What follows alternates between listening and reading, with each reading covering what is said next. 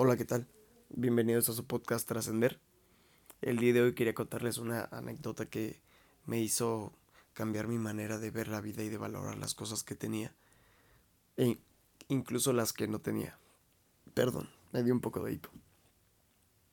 Y bueno, esta historia comienza en la combi.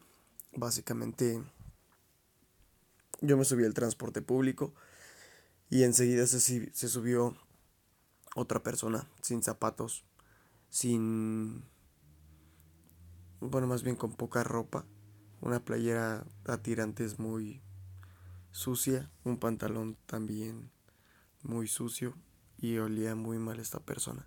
Y se subió y se sentó al lado de mí y todos los de la combi empezaron a hacerle caras y esta persona solamente iba como muy en su rollo, ni siquiera se dio cuenta de la existencia de las demás personas y empezó a maldecir y empezó a decir algunas groserías de puta madre y, chinga estoy harto y cosas así. Entonces em, todos lo empezaron a ver como el loquito, ¿no? El loquito de la combi y el que olía mal y se veía muchas personas cuchicheando sobre esta persona que se había subido a la combi. Entonces de repente empezó a sollozar y pues estaba al lado de mí y la verdad es que yo no me puse a juzgar tanto, sino más bien pues sentí que, digamos que sentí pues, obviamente la vibra que emanaba de tristeza y desesperación y demás.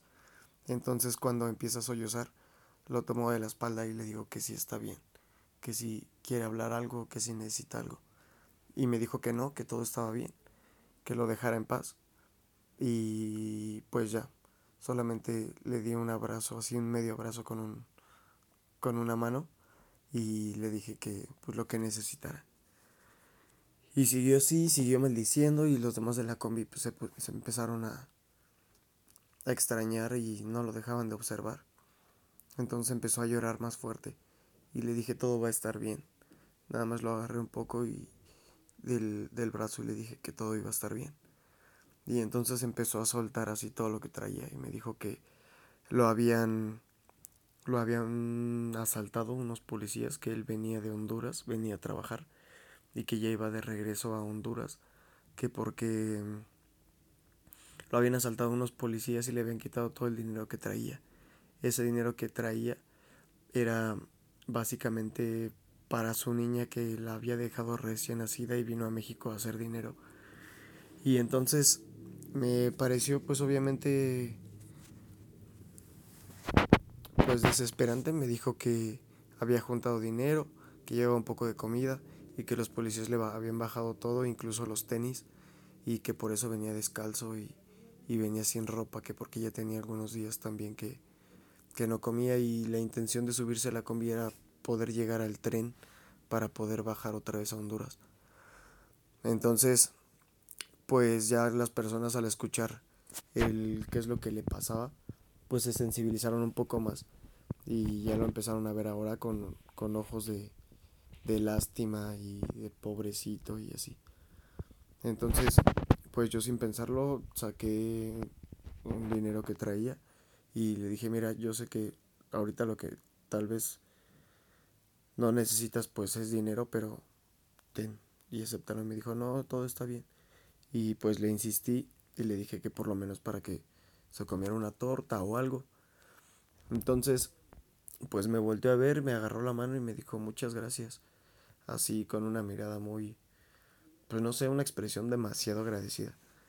Y en ese momento que me aceptó el dinero, todos los de la combi empezaron a, a sacar el dinero y le empezaron a dar. Y él solamente estiró la mano y la gente le empezó a dar el dinero y él iba tan en su rollo que ni siquiera observó ya a la demás gente. Solamente recibió el dinero y, y la gente se fue bajando poco a poco de la combi. Entonces llegó el punto en el, que, en el cual yo me iba a bajar y le ofrecí tal cual mis tenis. Este, porque pues yo vivía, no sé, tenía que caminar un poco, pero dije, pues yo me puedo ir caminando de aquí a mi casa, en mi casa tengo otro par de tenis y le puedo dar estos a él. Y me dijo que no, que no los quería. Me dijo, ya es suficiente, me ayudaste con escucharme y con este dinero para comprarme una torta, así que muchas gracias, quédate tus tenis.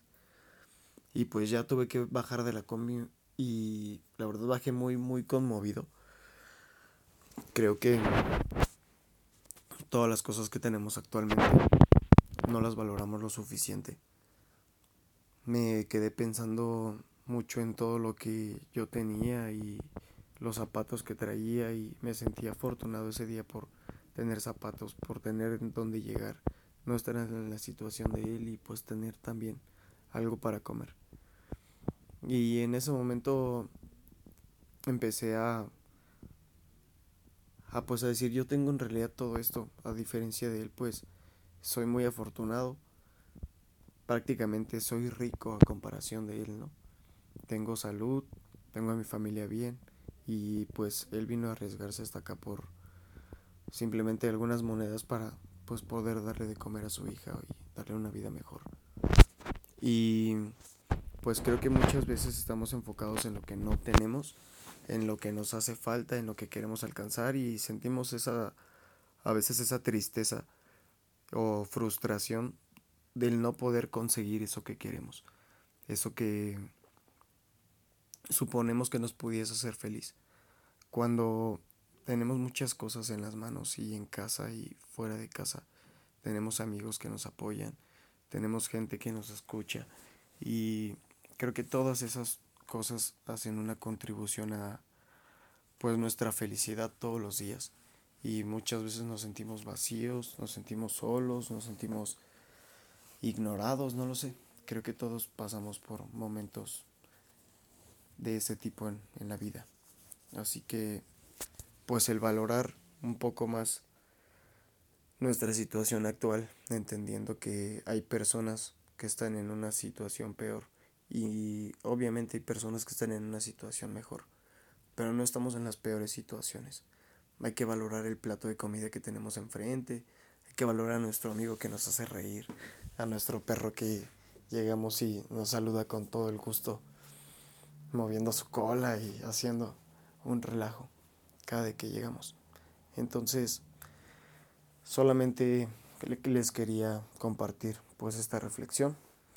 A mí me ayudó bastante y creo que desde ahí cuando visualizo, cuando me interiorizo y, y pues me pongo a quejarme de todas las chingaderas que me pasan día con día, em, llega un punto en el cual yo mismo me digo, oye güey, pues agarra la onda, tienes todo esto y eres afortunado por tener todo esto.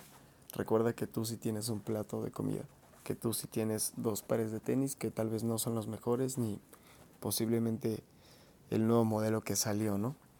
Tienes con qué taparte, tienes que vestir, tienes con quién hablar, con quién salir, a dónde salir y los medios para poder salir.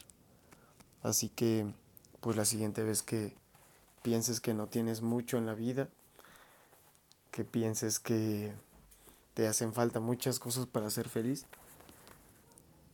pues te invito a que tú también puedas observar hacia adentro y hacia tus manos, hacia tu alrededor y, y veas todas las cosas que tienes, todas las cosas que te regala la vida todos los días y tener la fortuna de pues despertar simplemente, creo que ya es bastante gratificante. Así que, pues los dejo. Espero que les haya gustado este capítulo. Les mando un abrazo y que sigan teniendo todo lo que tienen el día de hoy. Que sigan esforzándose por llegar a eso que quieren, pero nunca pierdan el foco de lo que tienen.